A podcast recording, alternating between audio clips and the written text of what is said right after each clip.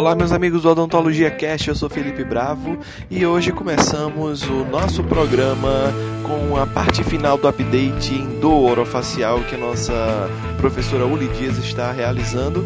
Hoje o assunto é nefralgia trigeminal.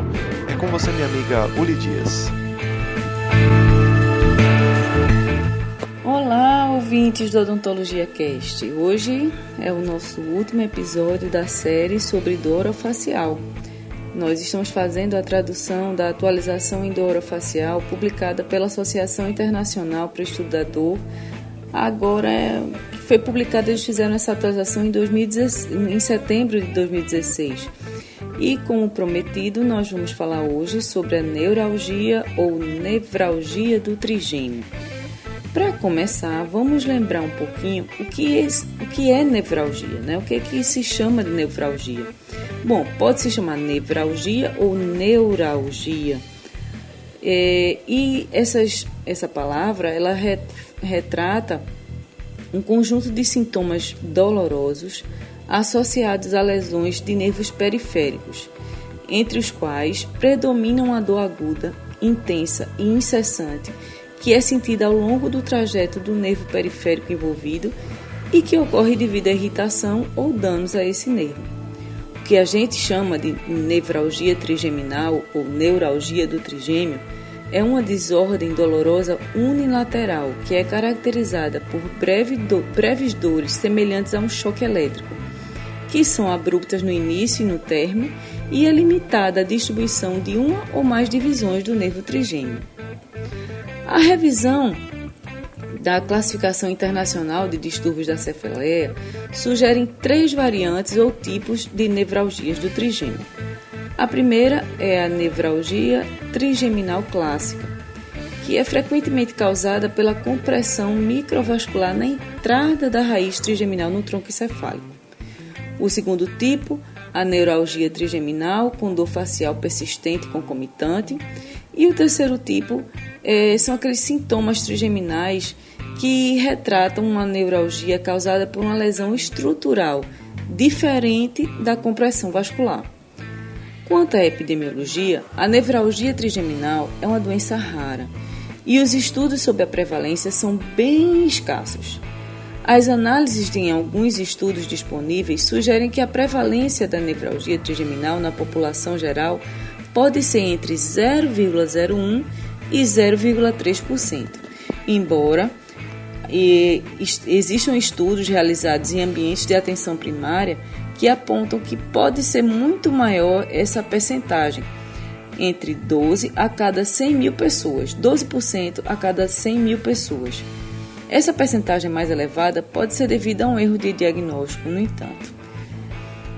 A proporção entre homens e mulheres é de aproximadamente 2 para 1.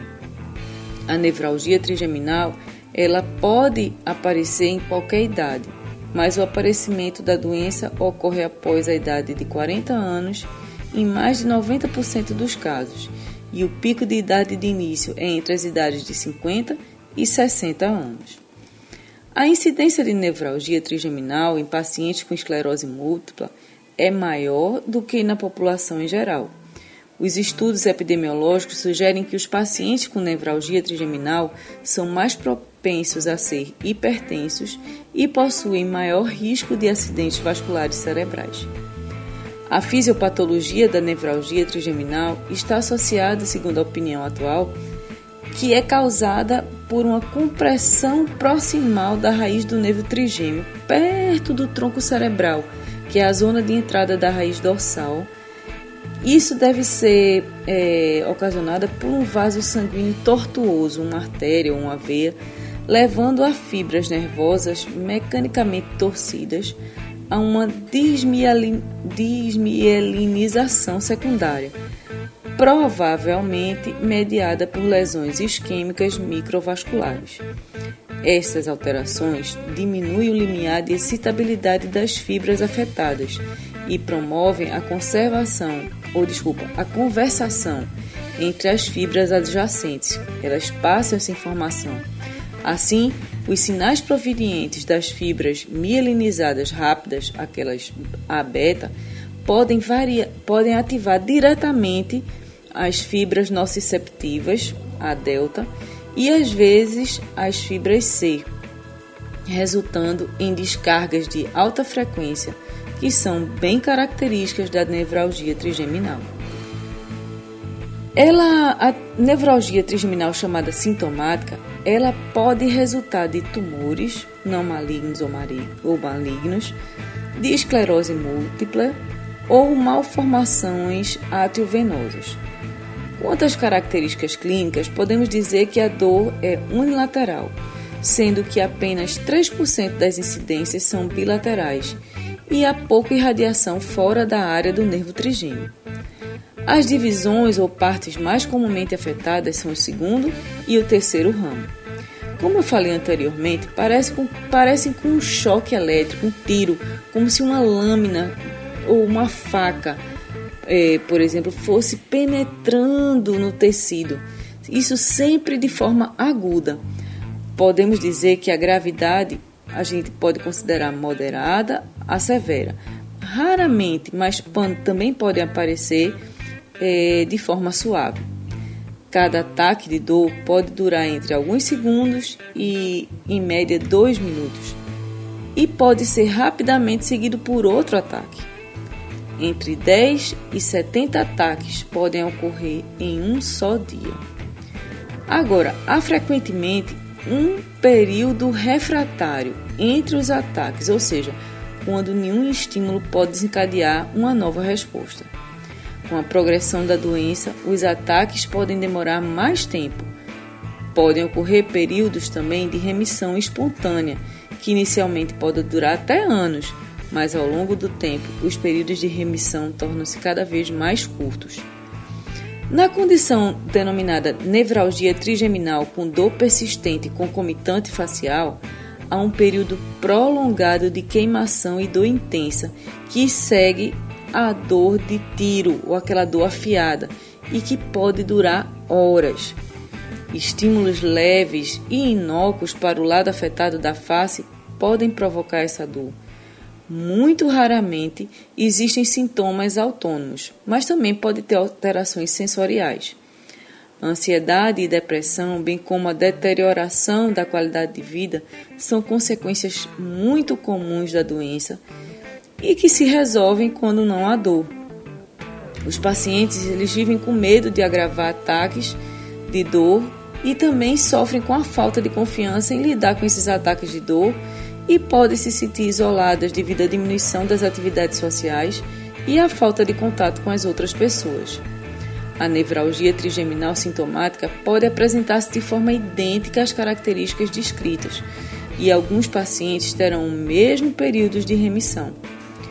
A ressonância magnética é a técnica de imagem mais útil para determinar a presença de lesões como cistos ou tumores, malformações vasculares, placas de esclerose, bem como compressão vascular do nervo trigêmeo. O tratamento médico da nevralgia trigeminal é baseado no uso de drogas antiepiléticas. A terapêutica de primeira linha é, compreende carbamazepina, de 200 até 1.200 mg por dia, e oxcarbamazepina, de 600 a 1.800 mg por dia, de acordo com as evidências atuais. O tratamento de segunda linha também baseia-se em evidências e inclui a terapia complementar com lamotrigina de 40, 400 mg por dia ou alternando a, alternando a lamotrigina ou o baclofeno de 40 a 80 mg por dia. Outros fármacos antiepiléticos também têm sido estudados e o tratamento com fenitoína, gabapentina, pregabalina pregabalina e valproato também foi sugerido pela literatura. Em casos de emergência, uma infusão intravenosa de fosfenitoína pode ser útil, bem como injeções locais de lidocaína em pontos de gatilhos, que são aqueles pontos onde surge a dor. O tratamento cirúrgico ele é uma alternativa se o tratamento médico não for bem sucedido ou resultar na deterioração, desculpa, deterioração das atividades diárias de vida. Os procedimentos cirúrgicos devem ser considerados nesses casos e incluem alguns tipos de procedimento. pode, pode acontecer a descompressão de microvasos que estão em contato com o nervo ou a destruição do gânglio gasseriano ou gânglio de Gasser. É quase um trava-língua esse, esse nome. A descompressão microvascular fornece o alívio da dor e é mais eficiente, segundo 90% dos pacientes. É, esse relato desses pacientes é de um alívio inicial da dor e mais de 80 e, e mais de 80% desses pacientes permanecem sem dor após um ano da cirurgia, 75% após 3 anos e 73% após 5 anos, com melhorias realmente comprovadas nas atividades de vida diária. No entanto, é importante lembrar que se refere a um procedimento cirúrgico que envolve uma craniotomia para atingir um nervo trigêmeo na fossa posterior. A taxa média de mortalidade varia de 0,2 a 0,5% e até 4% dos pacientes sofrem de problemas é, graves, tais como vazamento de líquido cefalorraquidiano, infartos, hematomas ou meningite asséptica. As, as complicações ao longo, a longo prazo mais comuns são perda sensorial e perda auditiva. As técnicas percutâneas do gânglio de Gasser são intervenções destrutivas que incluem termocoagulação por radiofrequência, compressão por balão e risólise por glicerol percutâneo. 90% dos pacientes relatam alívio da dor após estes procedimentos. Um ano após a termocoagulação por radiofrequência, por exemplo, 68 a 85% dos pacientes ainda estão livres de dor, mas após três anos essa percentagem desce para 54 a 64% e após cinco anos apenas 50% dos doentes permanecem livres de dor.